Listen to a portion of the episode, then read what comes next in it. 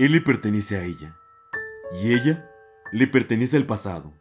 Y las risas, los gritos y los reclamos, esas no pertenecen a nadie. Eso se los regalo. Él la ve con ojos llorosos. Ella ya no lo mira, pero se acuerda de él por unas fotos. Unas fotos viejas que se han ido desgastando. Igual que las promesas de amor eterno que se perdieron con los años. Ella está cansada y aburrida. Él está mirándola y casi no ve nada. ¿De qué se habrá enamorado? Porque ella se ve como el humo, porque él se pasa la vida